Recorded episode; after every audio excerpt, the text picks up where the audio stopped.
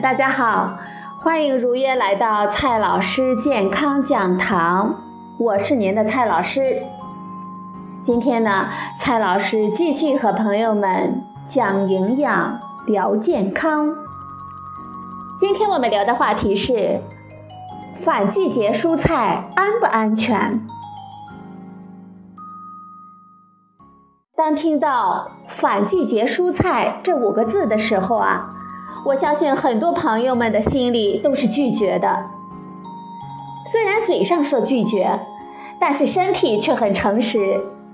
当拿起筷子的时候，一点儿也不带犹豫的。吃饱喝足了之后，很多朋友还是会担心：这反季节蔬菜安不安全呢？有没有激素呢？打没打农药啊？为了让朋友们下一顿吃得更安心一点儿，今天呢，蔡老师就和朋友们来聊一聊这个话题。今天的第一个问题。反季节蔬菜是怎么来的？反季节蔬菜是指那些在传统的收获季节以外的时间，仍然坚持活跃在市场上的蔬菜，比如说番茄、茄子、黄瓜、辣椒这些喜欢温暖气候的蔬菜，原本呢只能在春秋季节上市，但是现在却到处可见。要实现这种方法呢，其实呢手段就有三种。第一种，异地种植，在某地反季的蔬菜，在另一个地方呢可能就是应季的。比如说冬天的时候，北方的蔬菜呢几乎都过时了，而在广东、海南等地方可以应季而生。我们可以利用现代化的物流能力呢，把它们运到北方，变成了北方朋友们眼中的反季节蔬菜。第二种方法，长期保存。在以前，北方的朋友们会提前存储好收获的大葱、大白菜等等，到了冬天呢再拿出来吃。随着果蔬保鲜技术的进步。许多水果呢，甚至可以保存到全年供应；许多蔬菜的保存期呢，也大大的延长了。这也是反季节蔬菜。第三种方法，大棚种植。其实，植物生长和季节呢关系不大。只要是生长环境符合那个季节特有的光照、空气、水、温度和肥料等条件，它们呢就可以健康的生长。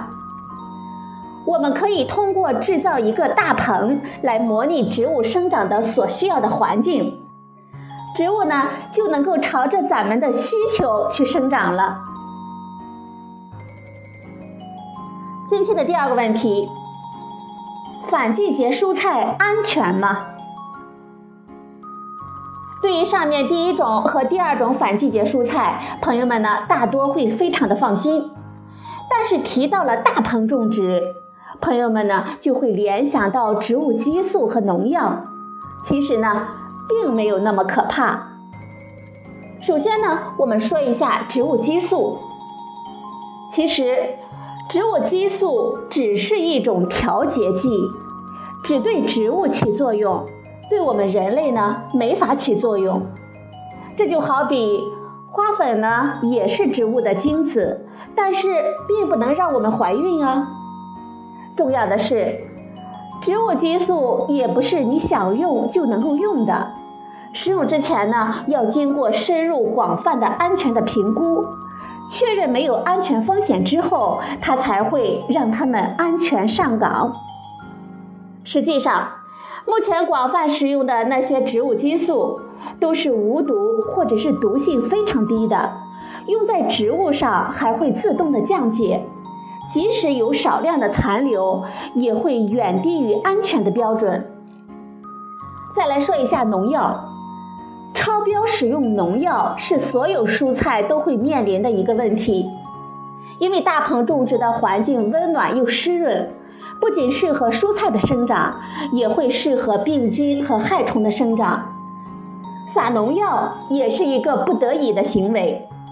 但是朋友们别担心，现在的农药啊都是相当安全而且高效，只要使用的方法是规范合理的，我们就基本不用担心安全的问题。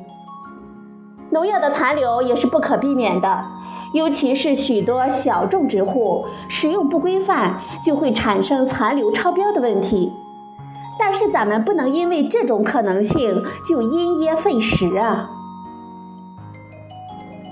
今天的第三个问题：反季节蔬菜会更营养吗？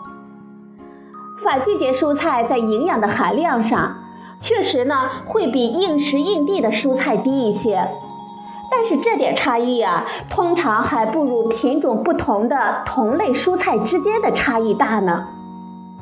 应时果蔬作为我们心中的金标准，价格呢一般会比反季的便宜一些。但是如果在没有应季蔬菜的季节里，究竟于哪一种更好，意义不大。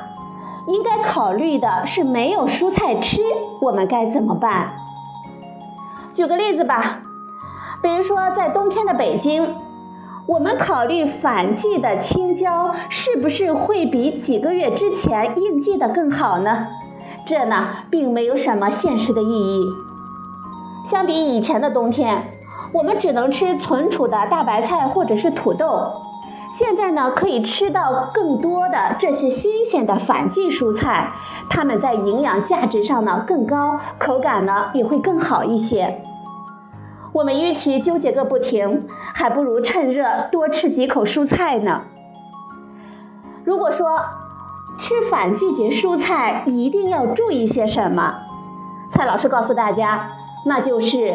充分清洗，即便是你们担心农残超标的蔬菜，经过我们充分的清洗，能去皮的去皮，充分的加热烹饪，也可以把可能碰到的风险大大的降低。好了，朋友们，今天的节目呢就到这里，谢谢您的收听，咱们明天再会。